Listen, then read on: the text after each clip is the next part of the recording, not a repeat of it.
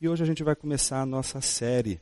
E antes da gente trabalhar o tema de hoje, eu queria fazer algumas pequenas e breves observações sobre é, a epístola de Tiago ah, como um todo. Né? Ela é chamada de a primeira epístola das epístolas gerais. O que são as epístolas gerais? A gente tem várias epístolas ah, no Novo Testamento. Algumas delas são bem específicas, direcionadas à igreja, a uma igreja específica, é? por exemplo, a igreja de Colossos, a igreja de Filipos, é? e até mesmo a pessoas específicas, como a carta de Paulo a Timóteo. É? Mas as epístolas gerais, elas não são epístolas, e o próprio nome já diz, direcionadas a pessoas ou comunidades específicas, mas à comunidade geral de cristãos. É um espectro maior, é uma espécie de circular de uma carta, de uma epístola, que vai correr por toda a igreja, em toda a sua esfera de atuação. Por isso ela é chamada de epístola geral, porque ela vai servir para várias igrejas, várias pessoas, ela não está concentrada em um público específico de um lugar específico. No versículo 1 do capítulo, do versículo 1, do capítulo, o capítulo 1 dos vers, e versículos 1 e versículo 1 já diz e já determina esse grupo geral para quem Tiago escreve. Tiago, servo de Deus e do Senhor Jesus Cristo, às doze tribos dispersas entre as nações. Saudações. Então, a carta é endereçada, obviamente, e pela expressão as doze tribos dispersas, ela é entregue à comunidade de judeus que se converteram, portanto, ao cristianismo e que estão espalhados para além do território da Palestina. Eles estão em outros territórios além daqueles que, daquele que era o, o, o, do, o do contexto concreto deles ali. E por que ele direciona essa carta a essas doze tribos, a esses judeus que, se converteram ao cristianismo? É muito provável que a carta de Tiago tenha sido escrita entre 45 e 50 depois de Cristo. É por isso que é bem provável que ela seja o primeiro documento do Novo Testamento, o primeiro documento escrito. Quando você pega o Novo Testamento, de Mateus a Apocalipse, os textos não estão organizados cronologicamente, mas eles estão a, a, a, organizados por é, área, por é, finalidade. E o livro de Tiago, que não é o primeiro livro do Novo Testamento, não significa por isso que ele não seja o primeiro livro que a igreja não é, teve em suas mãos como produto da sua experiência de conversão. E por que, que isso é importante saber logo de cara? Porque neste momento, no momento em que Tiago está escrevendo essa epístola, a igreja ainda não tem, é, ela não comporta ainda aquela, aquele momento de evangelização dos gentios, em que os gentios estão convertidos ao cristianismo, em que os cristãos não são apenas judeus que se converteram à fé em Cristo Jesus. Não é? Essa vai ser uma outra etapa da igreja, que é quando a evangelização ela vai sair do, do, do, da esfera extremamente voltada para o judaísmo e vai atingir outras nações, outras comunidades, outras etnias, vai atingir os gentios, aqueles que não são judeus. Portanto, é a fase inicial da, da, da carreira da igreja. É a fase inicial da igreja em que ela é basicamente constituída de judeus que se converteram ao cristianismo. Isso é fundamental e a gente vai ver ao longo de outros estudos e de outras mensagens que a gente vai oferecer aqui no livro de Tiago, o como, quanto é importante a gente ter em mente para quem Tiago está se dirigindo o tempo todo. Uma outra informação importante que a gente não poderia é, perder de vista é o fato de que quando a gente lê Tiago, e quem aqui já leu Tiago pode confirmar isso, é perceber a dificuldade que a gente tem de encontrar uma ordenação lógica dos assuntos, dos temas, etc. Carlos Oswaldo, que é um dos, foi um dos professores mais importantes e biblistas mais importantes aqui é, do nosso país, ele dizia que Tiago é um dos livros mais difíceis do Novo Testamento para determinar o seu esboço e o seu propósito. Por quê? Quando a gente lê Tiago, a gente vê vários assuntos sendo tratados, a gente vê vários temas sendo tratados, e ele vai e volta, vai e volta, vai e volta num, num tema, e depois pula para outro, e isso faz com que a leitura não tenha aquela linearidade que a gente está acostumado a ver, com começo, meio e fim, tudo não é muito bem é, encadeado. Isso não significa que o texto não seja bem escrito, não significa que o texto não seja bem elaborado do ponto de de vista até do grego. Há quem diga e questione inclusive a autoria de Tiago. E aqui é importante que se pense que Tiago é o autor da epístola eh, de Tiago. Alguns, a gente tem vários Tiagos na Bíblia, mas a maioria dos estudiosos afere a Tiago, o meio-irmão de Jesus, a autoria deste, dessa epístola. E é exatamente por isso que se pergunta como pode o irmão de Jesus, que vivia nas condições que os, tantos outros contemporâneos de Jesus viviam, teria a capacidade de escrever um livro com um grego tão razoável, com um grego tão bem feito, bem elaborado, levando em consideração todas as outras, as outras epístolas. Então, é uma coisa muito interessante perceber que o fato de você ter vários assuntos sendo tratados, não significa que não tenha uma lógica, não significa que não tenha um raciocínio. Tem. O problema é que a gente precisa trabalhar com muito mais cuidado para poder perceber esse raciocínio que Tiago está apresentando em toda a sua epístola. É isso que eu proponho fazer com você nesses nossos próximos encontros. E eu gostaria de desafiá-lo, como eu desafio muitos dos meus alunos no seminário, a durante essa semana, até daqui 15 dias a gente vai se encontrar de novo, você lê 50 vezes Tiago. Oh, que maravilha! 50 vezes Tiago. Vocês estão tendo 15 dias. Meus alunos têm uma semana. E se eles não lerem uma semana, eles provavelmente terão muitos, muitos problemas comigo durante o semestre. Mas enfim, por que, que eu faço isso? São duas páginas, gente. São quatro capítulos, cinco capítulos, duas páginas. Rapidinho, mel com açúcar. Você lê de manhã quando acorda, lê mais outro quando dorme, você consegue ler em uma semana. Tiago. Então a ideia é de fazer com que o texto todo, não só um pedacinho do texto, a epístola, a carta inteira, que era lida de forma integral e inteira para a igreja, possa ser lida, assimilada por você, de uma maneira que você possa compreender o todo. Para que quando a gente for falando vários assuntos, a gente possa fazer as várias relações que existem entre o texto, entre o texto que são extremamente profundas. Está preparado para essa enorme viagem para o livro de Tiago? Eu espero que você esteja bem animado, porque eu estou bastante animado. Primeiro, porque o tema de abertura é um tema extremamente relevante para mim e para você. Qual é o tema que vai abrir a nossa série de palestras ou de pregações, de exposições sobre o livro de Tiago? O seguinte tema: a integridade mantida na hora da provação. Eu quero falar, portanto, nessa manhã sobre a integridade e o desafio de mantê-la quando nós estamos passando por tribulações e por provações. Vamos ver o que Tiago tem a dizer sobre isso? Eu queria convidar você a ler comigo Tiago capítulo 1, do versículo 2 ao versículo 18. Diz assim: Meus irmãos, considerem por motivo de grande alegria o fato de passarem por diversas provações pois vocês sabem que a prova da sua fé produz perseverança. E a perseverança deve, deve ter ação completa, a fim de que vocês sejam maduros e íntegros, sem lhes faltar coisa alguma.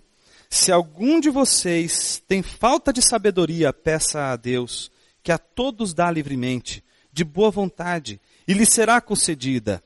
Peça, porém, com fé, sem duvidar, pois aquele que duvida é semelhante à onda do mar, levada e agitada pelo vento.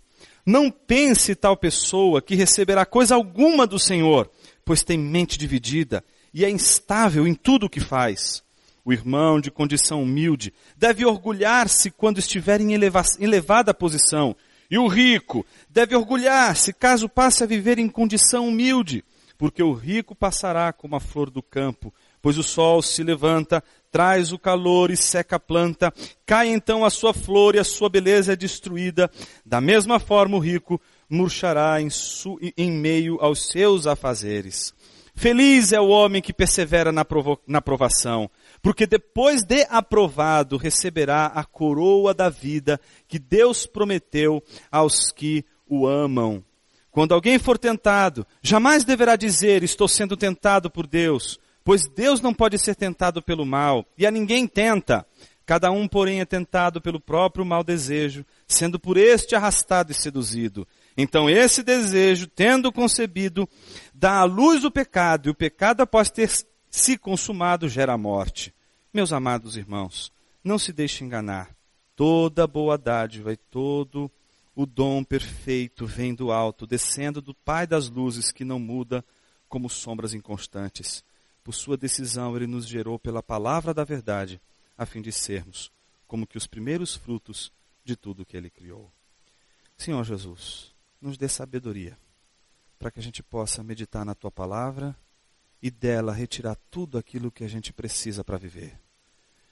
Que os meus irmãos que vieram hoje aqui possam sair desafiados pela tua palavra e ao mesmo tempo edificados.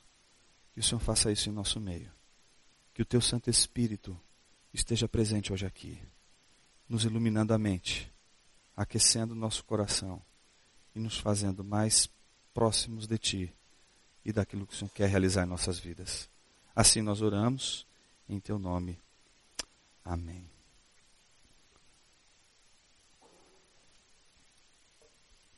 num livro muito interessante chamado Liderança e Integridade, Ronaldo Lidório diz uma coisa incrível. Ele diz assim: somos treinados para agir bem, mas não para reagir bem. Um líder, porém, é medido por suas reações. Se as ações demonstram planejamento, as reações demonstram valores.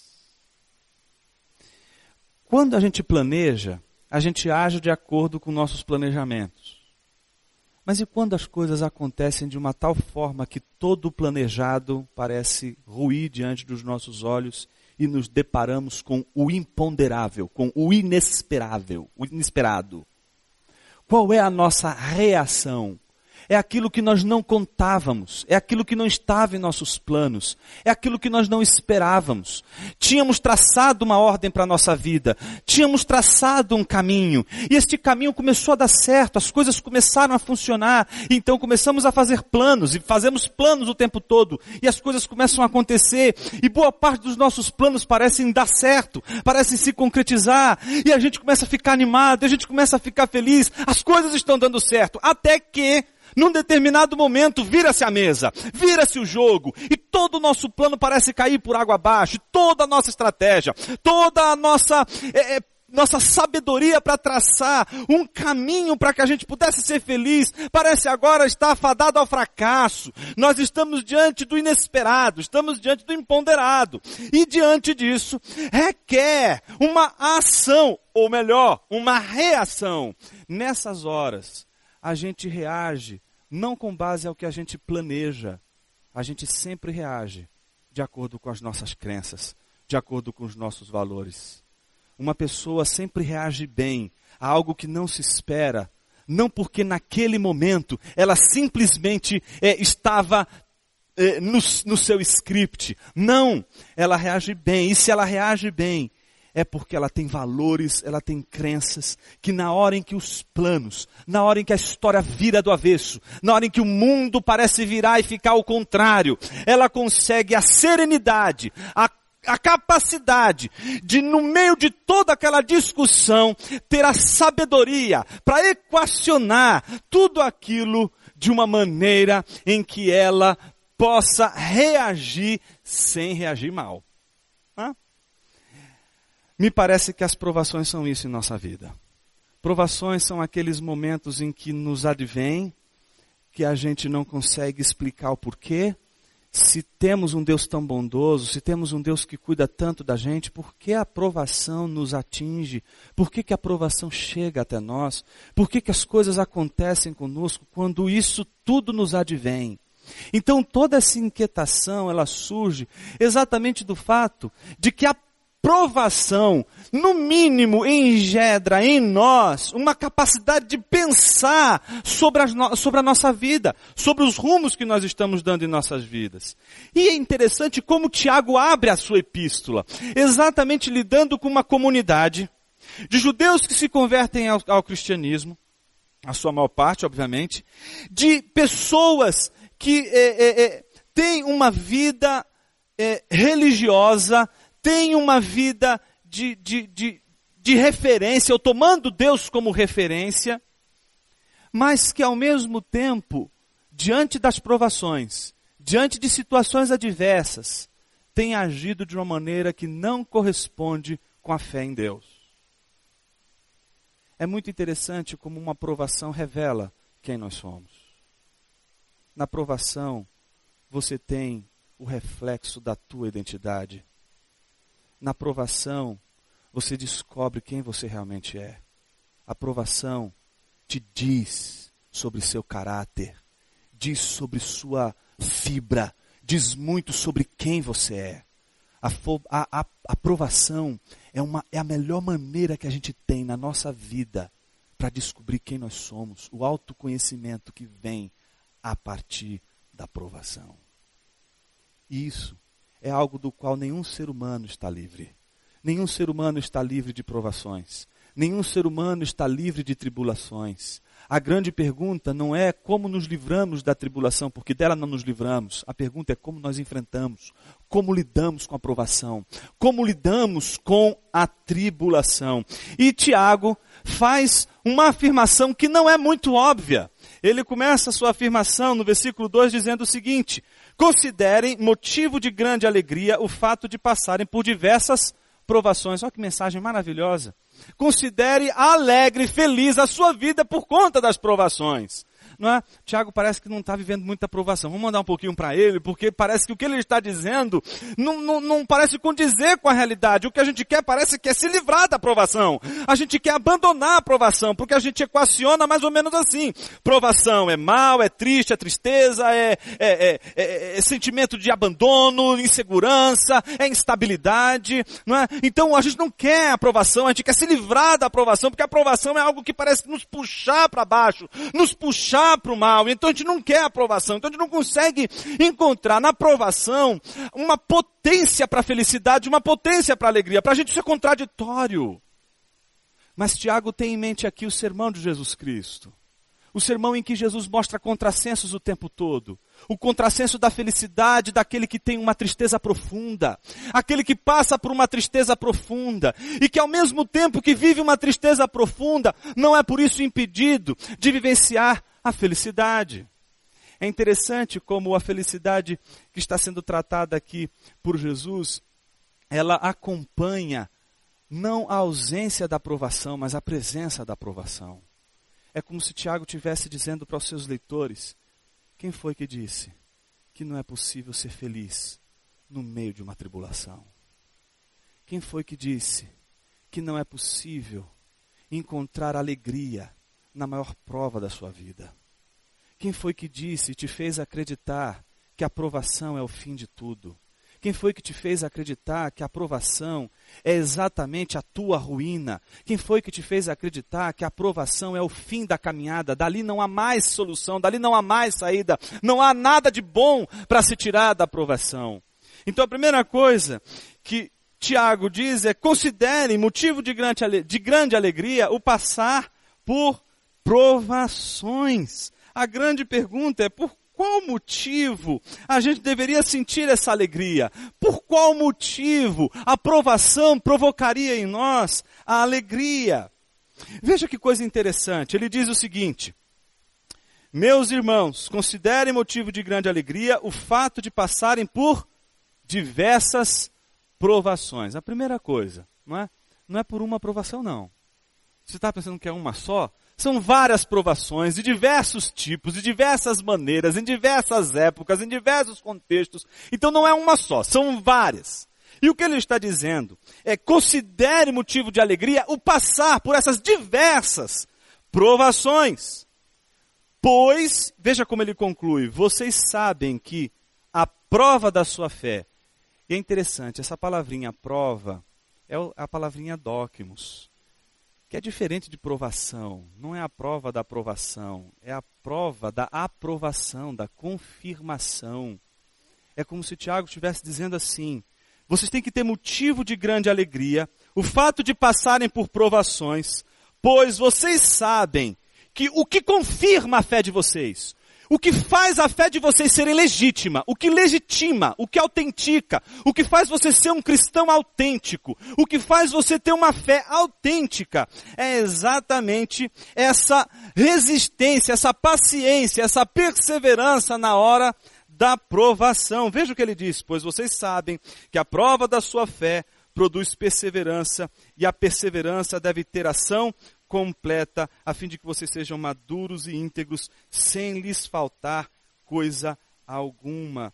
É interessante como o que Tiago está dizendo aos seus leitores é de que eles precisam, de alguma forma, desenvolver em suas vidas uma espécie de olhar para a provação como uma possibilidade de provar, de autenticar, de é, confirmar a sua fé.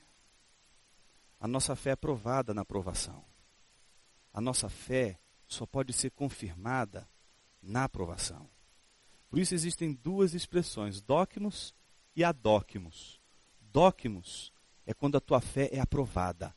Adóquimos é quando a tua fé é reprovada. 2 Timóteo capítulo 2, versículo 15, a palavra de Deus diz: "Procura apresentar-te a Deus docmos, aprovado, como obreiro que não tem do que se envergonhar, que maneja bem a palavra da verdade. Docmus é a palavra da aprovação, da confirmação. Aquilo que está sendo confirmado é genuíno, é legítimo.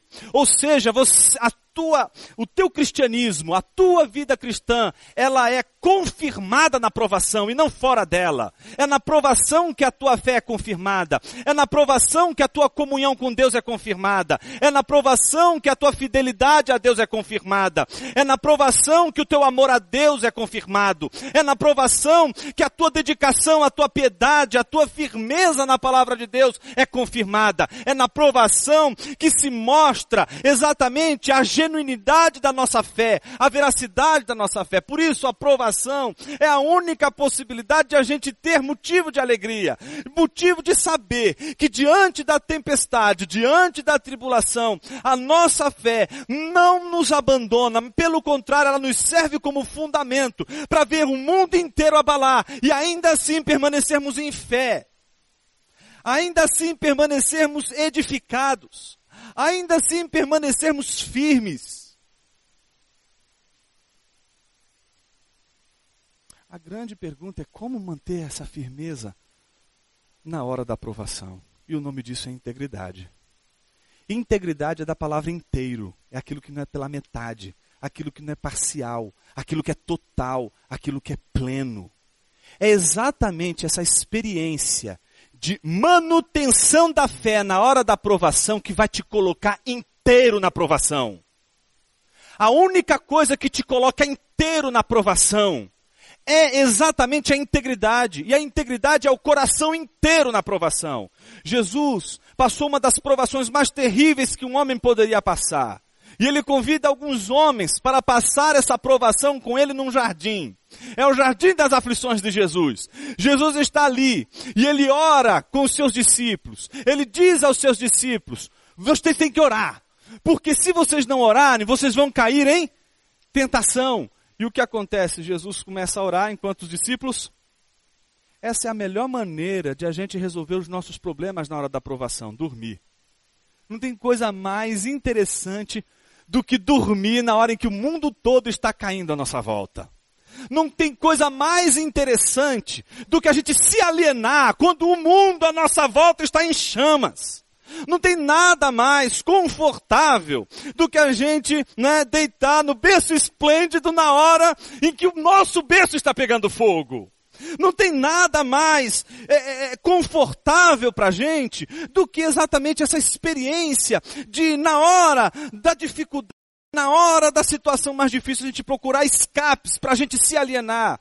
E isso pode ser tanto é, atribuições que a gente pode fazer na nossa vida, as mais diversas possíveis. são os nossos escapes mais diversos possíveis. Todos eles para fugir da presentificação na hora da aprovação. E é a oração, meu irmão, que vai deixar você lúcido. É a oração que vai fazer você olhar para a aprovação e dizer para ela, na cara da aprovação: Eu sei o Deus em quem tenho crido. É na hora da aprovação que a oração nos presentifica, nos faz acordados, nos deixa acordados. Então é a oração, com seus olhos fechados, que deixam seus olhos abertos para enxergar a realidade de quem é você e de quem é o seu Deus. É a oração com os olhos fechados que abre os teus olhos para Deus que abre os teus olhos para a realidade, que faz você enxergar o que está acontecendo sem negar, sem negação, sem negar o que está acontecendo. Existem muitos irmãos que desenvolvem na igreja uma espécie de, de, de negação que é absurda. Tem irmãos que não gostam de dizer que estão passando por dificuldade, que não gostam que estão dizer, de dizer que estão passando por necessidade, que não gostam de assumir que estão passando por provação, porque elas vão dizer, isso é um mau testemunho, isso é um falso testemunho. Tem pessoas que têm vergonha, tem dificuldade de expressar a aprovação que está passando. Meu irmão, minha irmã, quando se passa por uma aprovação, a, a, a última coisa que tem que se preocupar é com a reputação. O que você tem que se preocupar é com o caráter. Porque a reputação pode manchar, mas é o caráter que te põe de pé. É o caráter que faz você ser uma pessoa de fibra. É o caráter que faz você, na hora da dor, dizer: realmente eu estou passando por um dia muito mal mas não se abalar de todo com o mal. Por que, que eu estou dizendo tudo isso? Porque tem alguns, alguns irmãos que, que gostam de esconder as coisas, né? não gostam de falar. Porque crente tem que ser super poderoso, tem que ser super forte, tem que estar tudo muito bem. Minha vida é maravilhosa, nunca acontece nada de ruim. Eu sou sempre uma pessoa muito, muito solícita, faço tudo o que Deus quer. Então minha vida é um mar de rosas, é tudo muito bom. Enquanto está acontecendo algo ruim, esconde tem vergonha. Não.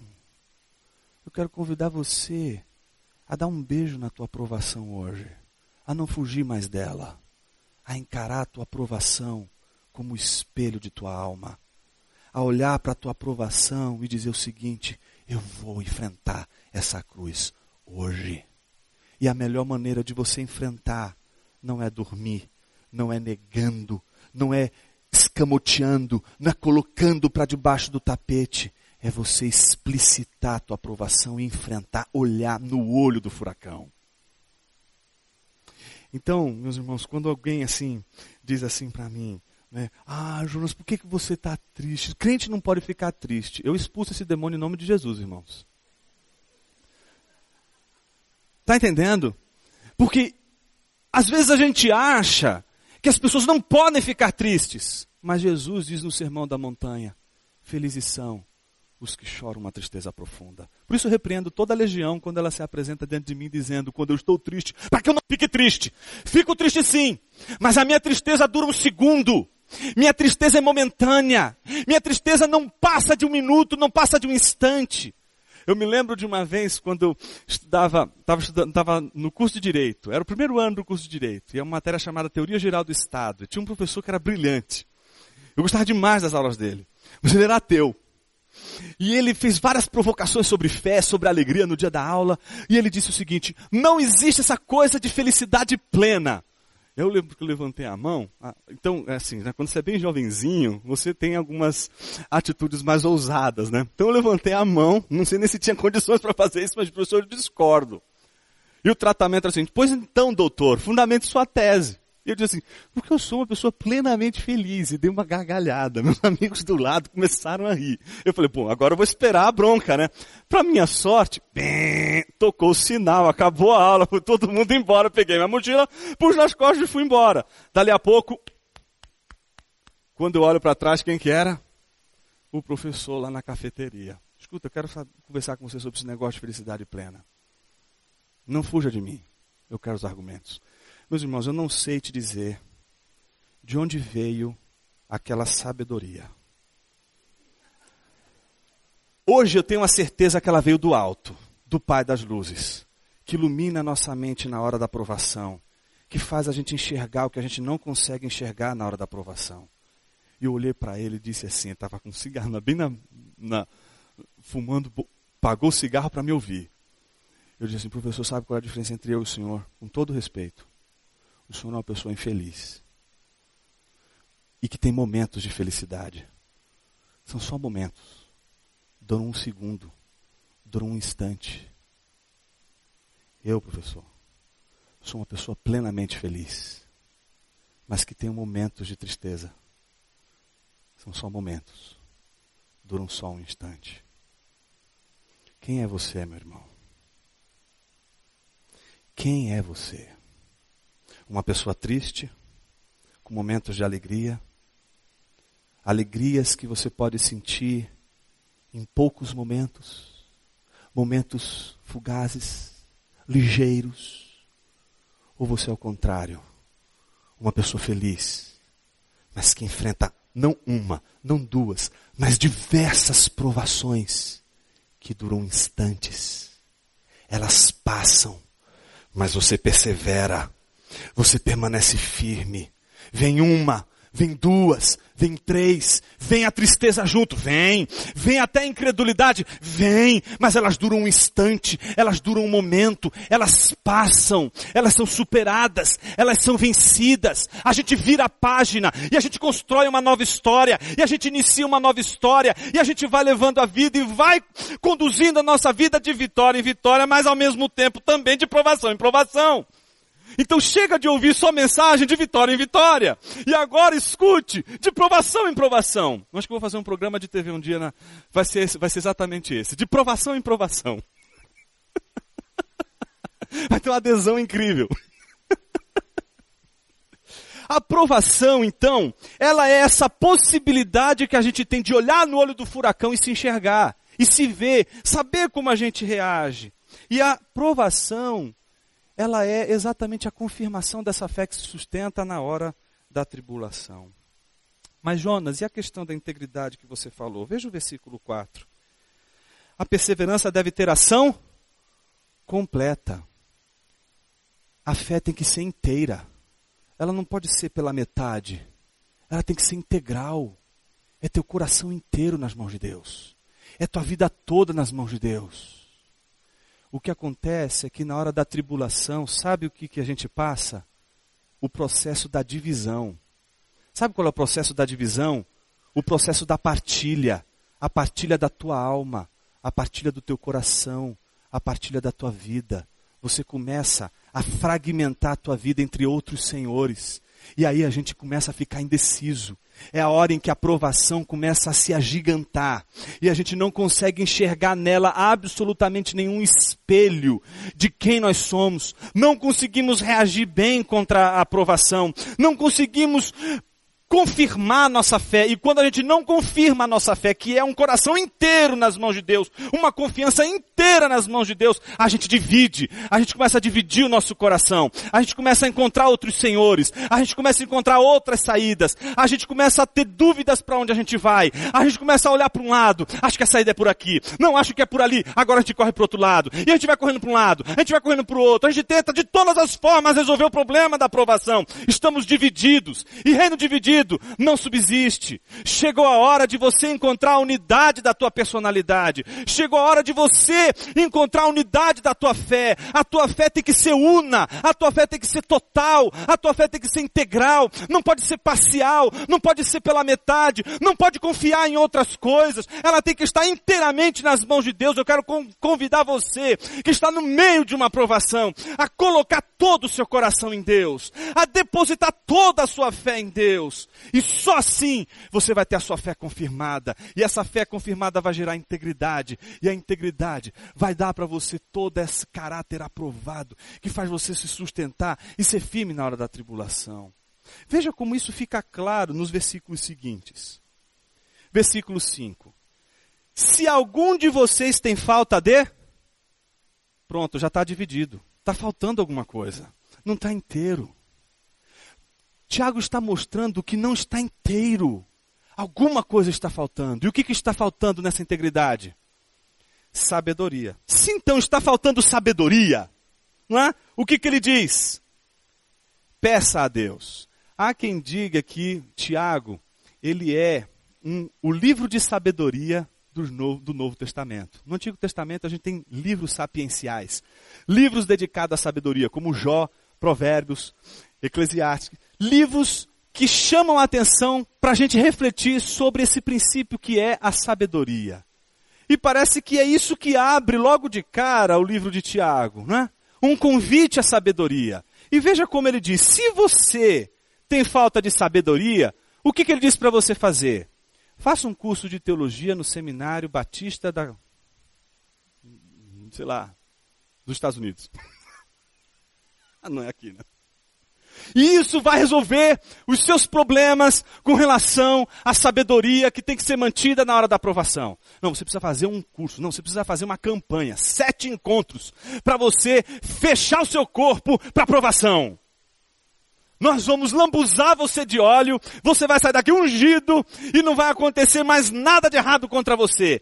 É isso que ele está dizendo? Não. Ele não está também falando que você tem que buscar na tua experiência de vida. Ele não está dizendo, olhe para o teu passado, veja como as coisas sempre aconteceram e se baseie na, na tua experiência. Não. Ele está falando de uma sabedoria que tem uma origem. Não é em você, não é na ciência, não são nos livros, não estão nos nossos livros, não, não está em nossa capacidade. A sabedoria vem de Deus. Ela é graça. É aquela palavra que Deus te dá numa hora em que você não se vê absolutamente incapacidade nenhuma de entender o que está acontecendo. E ela chega até você e faz você entender o porquê você está passando pelo que você está passando. Se não traz entendimento do porquê, pelo menos te dá sabedoria de lidar com a aprovação. Veja como Tiago constrói o texto. Se algum de vocês tem falta de sabedoria, peça a Deus, que a todos dá livremente, de boa vontade, e lhe será concedida. Peça, porém, com fé, e logo em seguida sem duvidar. Aqui não é aquela dúvida da ignorância sobre algum assunto. Sabe quando a gente tem algum assunto que a gente desconhece e a gente não consegue acreditar, ou não consegue entender, melhor dizendo, então a gente tem uma dúvida. Professor, eu tenho uma dúvida, eu tenho uma questão. Mas tampouco deve ser considerada aquela dúvida de Tomé. Olha, se eu tocar, aí eu vou acreditar. Ainda não é essa dúvida. Essa dúvida aqui é aquela dúvida da insegurança. É aquela dúvida do seguinte: a aprovação está aí. Existem zilhões de coisas que você pode fazer para se livrar delas, só que você não sabe para onde você vai. Eu estou em dúvida. Eu não sei para onde eu vou. Eu não sei qual caminho seguir. Essa experiência da dúvida, no meio da aprovação, faz com que a gente se sinta. Veja o que ele diz: Pois aquele que duvida é semelhante a onda do mar, levada e agitada pelo vento. Faz a gente se sentir assim, de um lado para o outro, no meio de uma tempestade, sendo arremessado para vários caminhos, diversos caminhos. A gente não consegue a integridade, a gente não consegue o caminho, a gente não consegue a linha para seguir, a gente não consegue achar o fio da meada, a gente está perdido. E para quem está perdido, todos os caminhos são possíveis, todos os caminhos são viáveis. Chega a hora em que é preciso você ter a certeza, e essa certeza, ela só vem com a fé. A dúvida só vai aumentar as possibilidades. A dúvida só lhe vai acrescentar variantes. A dúvida só vai lhe acrescentar outras possibilidades. Mas a fé vai te mostrar um só caminho. A fé vai te dar a certeza do caminho que precisa ser trilhado. Isso é tão verdade, irmãos, que no versículo 7 ele diz o seguinte: Não pense tal pessoa que receberá coisa alguma do Senhor, pois tem mente dividida, de psicós. Não é? A psique dividida, a mente dividida. Existe uma duplicidade na mente. A gente não consegue saber para onde a gente vai. Eu, eu vou para isso ou vou para cá? Para onde que eu vou? Eu não sei o que eu faço. Eu estou perdido. A integridade, ela é exatamente a unidade da mente. É a mente unificada. É a mente que encontra o caminho. É a mente que sabe onde tem que chegar, sabe para onde tem que ir. Tiago está apelando para a unidade da mente, para a unidade da alma, para a unidade das nossas escolhas, da nossa decisão, do que a gente precisa fazer ou simplesmente não fazer. Em seguida, acontece algo muito curioso. Tiago apresenta um exemplo do que seria essa integridade. Veja só, o irmão de condição humilde deve orgulhar-se quando estiver em elevada posição, e o rico deve orgulhar-se caso passe a viver em condição humilde. Veja que exemplo interessantíssimo ele está dando. É? O exemplo de integridade mantida na hora da provação. Veja, em contraste com um cristão que é pobre, mas que se gloria quando ele é, eleva a sua condição, ao contrário, está a figura do cristão que é rico, mas que ainda assim encontra motivo para se gloriar, mesmo diante da provação, ou seja, quando ele perde a fortuna. O que acontece na maior parte dos casos? Pessoas perdem a fortuna, perdem a paz, perdem o sossego, perdem também a integridade. Elas se martirizam, elas lutam consigo mesmas, elas tentam encontrar uma saída para a pobreza, elas não conseguem enxergar a aprovação como um meio que Deus está usando para ensiná-las algo importante para a vida. Não consegue colher da aprovação absolutamente nada que lhe possa dar um crescimento para a vida, fazê-lo mais ou fazê-la mais sensível à sua família, ao que de fato vale a pena na vida, o que vale de fato a pena a gente cultivar enquanto tivermos fôlego no nosso peito. Veja, como é difícil a gente manter a unidade de pensamento no momento em que estávamos numa condição X e a gente perde a condição X e aí a gente tem que viver na condição menos X. A condição menos X vai ser uma condição de menos conforto, vai ser uma condição de menos regalias. E quem está acostumado a viver num padrão X, quando tem que viver num padrão menos X, sofre que aquele que vivia no padrão menos X não sofre. Ele está diante de um contexto que ele não entende como lidar com tudo aquilo, como aceitar aquilo ali. E nessas horas, é muito fácil a gente negar a aprovação e simplesmente fazer de conta que continua sendo rico. E fazer de conta que a gente continua sendo quem a gente era quando a gente era X. Mas agora é menos X, meu. Não dá mais para continuar assim. Não dá mais para pensar com essa cabeça. Não dá mais para continuar pensando dessa maneira. Só que o que Tiago está dizendo? Que da mesma forma que aquele que era de uma condição inferior conseguiu elevação na sua condição e ele tem motivos para se alegrar, por isso, que aquele que de repente está passando por uma aprovação e de repente, em vez de elevar, decaiu de condição, que ele não seja vencido pela tristeza, que ele não seja vencido pela perda, que ele não seja vencido pela perda da fortuna, que ele não seja derrotado pela perda do que ele considerava sendo uma riqueza e algo tão precioso para ele, não, não é suficiente a perda de toda a fortuna para roubar a sua fé. Isso não é suficiente. Daí, Tiago conclui de uma maneira interessantíssimo argumento com as palavras de Jesus no Sermão da Montanha. As palavras do Sermão da Montanha começam com Macários. Felizes, bem-aventurados são. Veja como Tiago diz: bem-aventurado, feliz, versículo 12, é o homem que persevera na provação. Ele está vendo o rico, que agora caiu, que agora perdeu sua fortuna, mas que não consegue olhar para a provação como meio de tratar o seu caráter, como meio de tratar a sua personalidade, de fazê-lo agora uma pessoa de caráter, de fibra, pessoa que não era antes, que quer transformar, que quer mudar, que quer transformar de dentro para fora, que quer ser uma transformação genuína. Ele agora precisa se alegrar, mas ele não está conseguindo. Ele só está enxergando a perda. Ele ele só está enxergando a aprovação, ele só está enxergando as lutas, cada leão que ele tem que matar por dia, ele só enxerga a dor, ele só enxerga a tristeza, ele não tem momentos de, de, de alegria profunda e momentos de tristeza, é o contrário, ele é uma vida infeliz, uma vida triste e que precisa de alguns momentos de alegria para que ele possa continuar essa vida triste, miserável que ele está vivendo agora e que ele não quer viver. Então Tiago diz, Feliz é o homem que nessas circunstâncias não se torna assim. Não se deixa levar pela aprovação e sucumbir-se diante dela.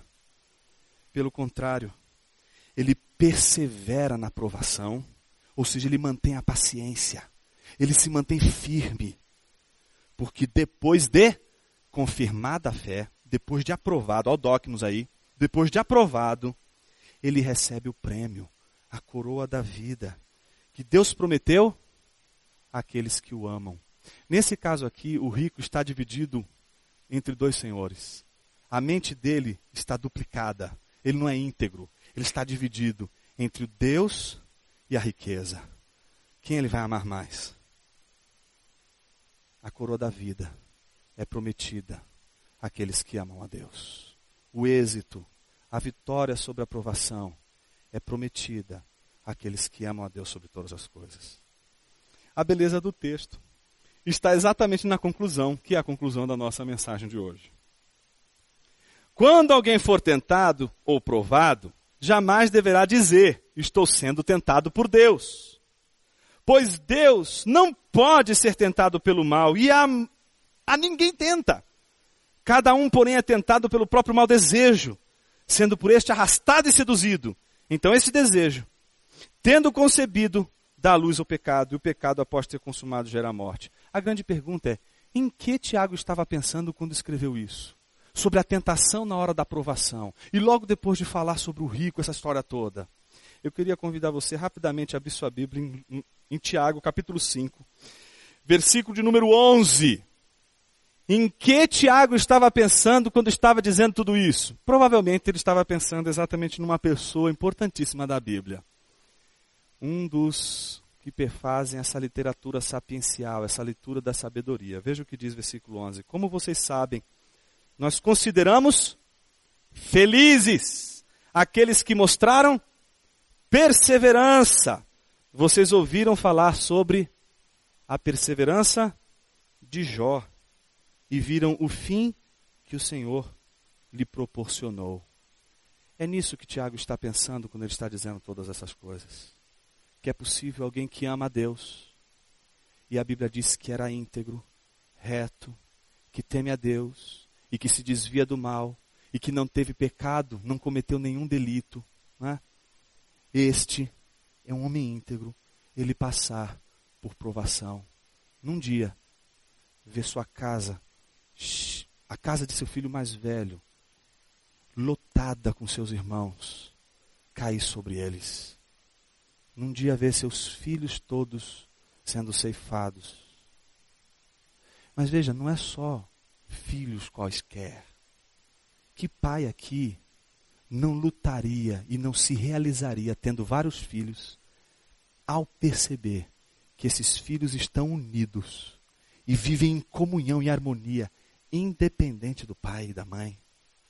Que pai aqui não ficaria feliz por saber que, puxa, se eu morrer, eles vão continuar amigos, eles vão continuar felizes, eles vão continuar se amando. Esse amor entre eles não depende de eu ficar convocando todo Natal, todo Ano Novo, todo mundo para participar aqui da festa comigo. Não, eles vão continuar unidos independente de mim. Que pai não ficaria feliz com isso? Jó era um pai assim, tinha filhos assim, e num dia o teto caiu sobre os seus filhos. Perdeu toda a sua fortuna.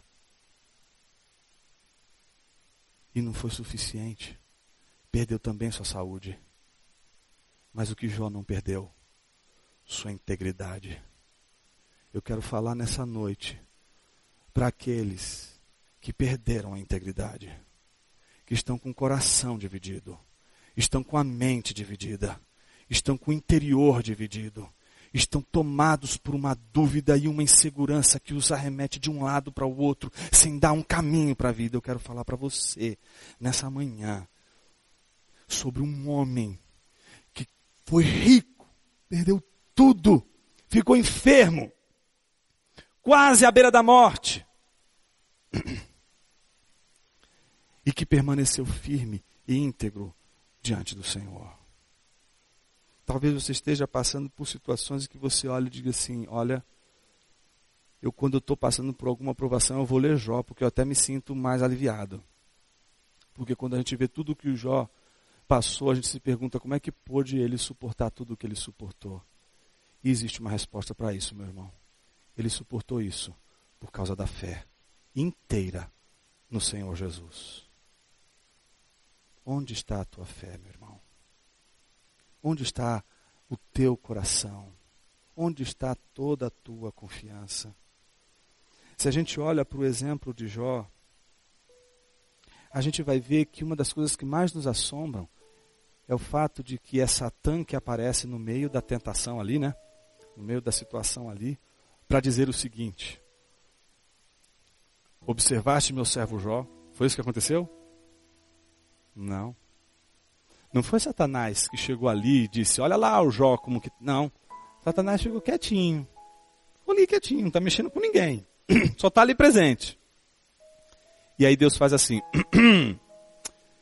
Observaste meu, meu servo Jó, homem íntegro, fiel e que se desvia do mal.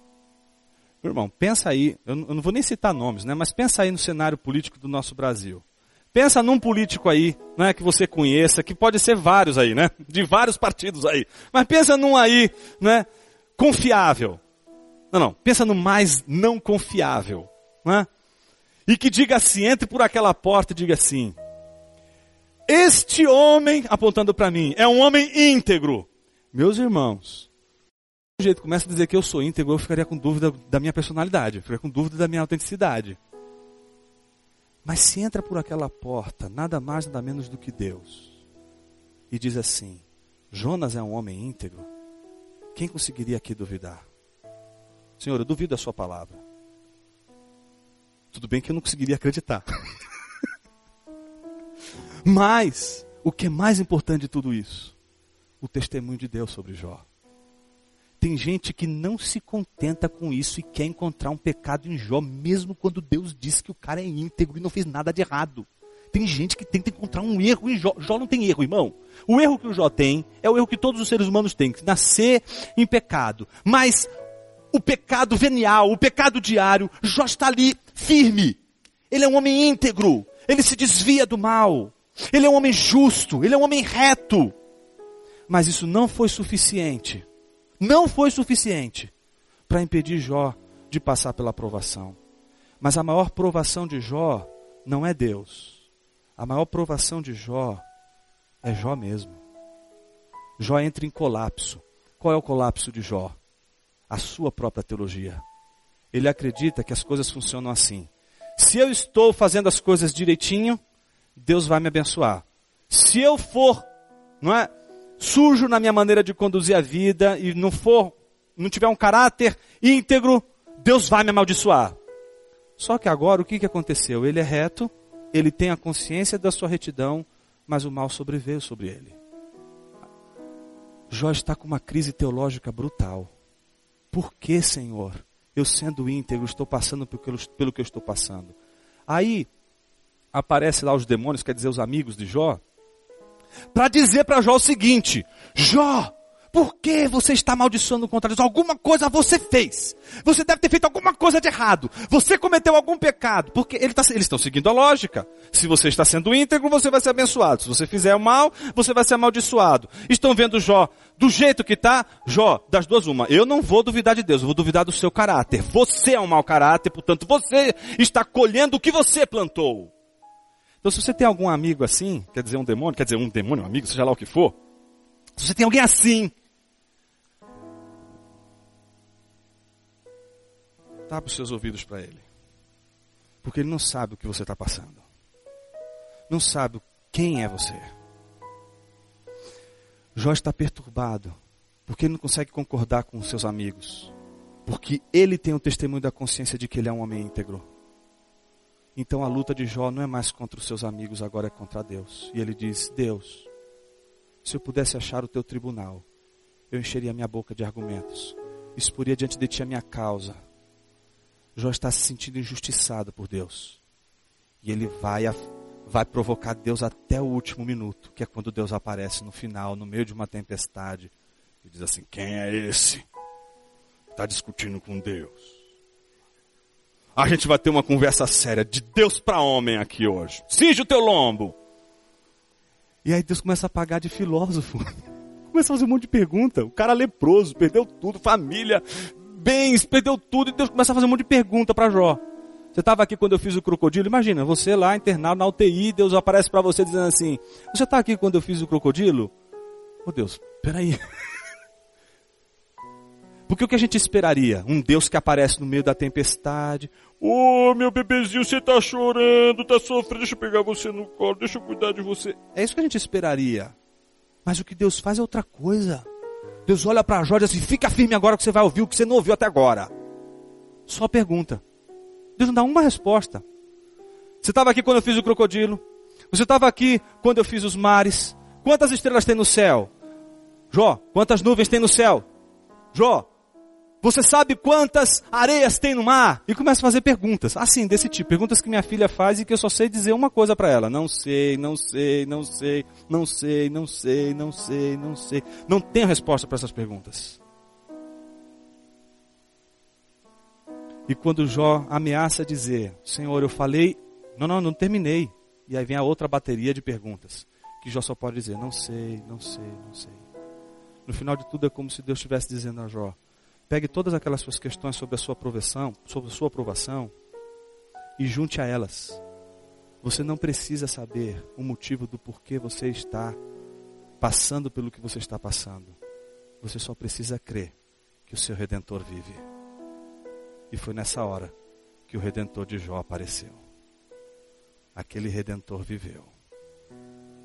E sobreviveu à morte, morrendo em nosso lugar, na cruz, nos redimindo, nos ensinando que é possível redimir através do sofrimento. Não dá para você olhar para Jesus na cruz e não dizer: que ele abraçou a provação e deu um beijo naquela cruz, dizendo: é sofrível, é doído, é humilhante, mas eu abraço essa cruz. É preciso abraçar sua cruz, irmão. É preciso você abraçar sua provação. E talvez fazendo as, as pazes com ela, você agora seja o vencedor sobre ela.